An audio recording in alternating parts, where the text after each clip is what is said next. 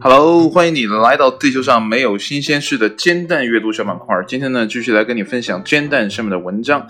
那今天这篇文章呢，译自 Tree Hugger，译者呢是由 HTT 幺幺零基于创作公益协议 B 八跟 C 发布的。那这篇文章呢，发表于二零一八年的十二月一号的下午一点钟。其实呢，现在的时间呢是二零一八年的十二月三号的晚上。啊，快十点了。那为什么来分享这篇文章呢？哎，说到标题就比较厉害了，也是为了大家的健康着想啊，所以我才翻到啊这个一号的文章来跟大家分享。呃，文章的标题呢叫做“别再点香薰蜡烛了，你们呢这是在吸毒”。哎，这听上去是不是有点危言耸听呢？哎，我们来看一下这个文章到底是怎么说的吧。那么香薰蜡烛呢，可能看上去很好看，没错。我最近也买了一些，但却呢会对空气质量呢造成恶劣的影响。哎呦，这个真的没有预计到哦，但闻起来还是蛮香的啊！就这个蜡烛本身闻起来，我觉得还是蛮香。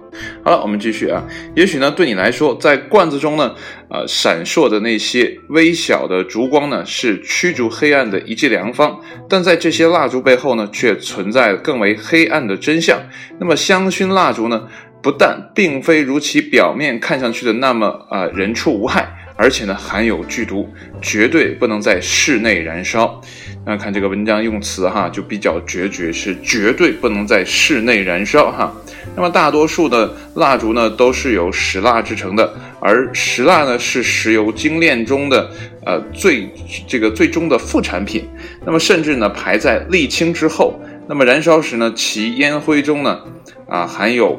甲苯与苯，那么这两者呢都是已知的致癌物，并且呢与这个柴油柴油机的废气中排出的化学物质是相同的。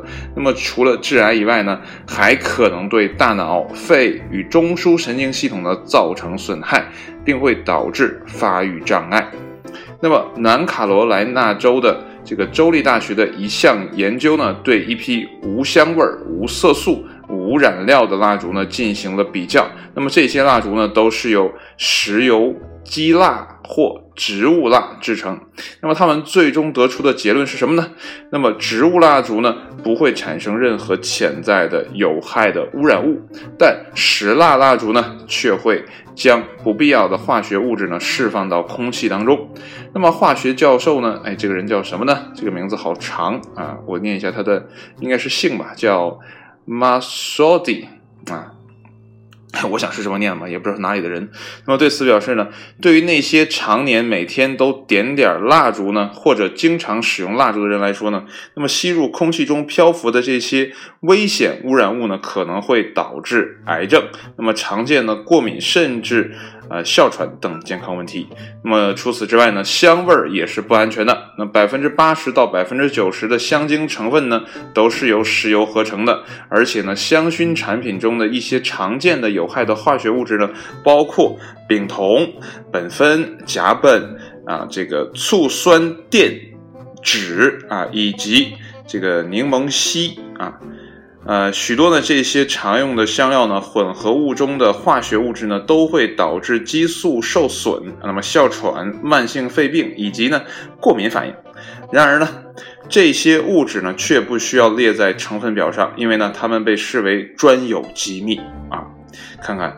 我们买的这些东西，如果你不看化学成分表的话，真的是一个大坑。但即使你看了，也是个坑啊。那么，两千零一年呢，美国环境保护署呢发布了一份报告，那么指出呢，燃烧的蜡烛呢是颗粒物质中的这个来源之一，并且呢可能导致室内空气中的铅浓度高于 EPA 建议的这个阈值。那么，一些蜡烛制造商呢，为了防止啊这个。灯芯像啊这个棉芯一样呢翻倒，那有时呢会使用金属材料，而这些金属材料在燃烧时呢便会释放出铅。哎呀，多么可怕！一会儿我一定要看一下我买这个蜡烛是个什么样的配料。那么如果呢你是一个忠诚的蜡烛爱好者呢，那么最安全的选择呢是使用无味的啊有机大豆或蜂蜜啊这个蜂蜡蜡烛啊，不是蜂蜜啊，蜂蜜是可以吃的啊。呃，它们呢可能很难传递气味儿，那么看起来呢也不会令人惊叹，那闻起来呢也不会很诱人。但是呢，为了那点吸引人的光线啊，并不值得让你为此牺牲健康。特别是当存在更健康的选择的时候，那么这篇文章呢，到最后也告诉我们了哈，就是有些蜡烛是绝对不能在室内使用，但是有些呢，像刚才说的这个蜂蜡或者呢大豆有机大豆做的这种蜡烛呢，还是可以的。所以呢，我们在选购的时候呢，一定要认准哈啊，还有当然了，香薰，我看好多人都在点香薰，然后提高室内的啊这样的一个香味儿，有的时候提高什么安神啊，我之前真的还想买来着，但是后来想太麻烦。啊，也可能这个用的频次还比较低，所以就没有采购。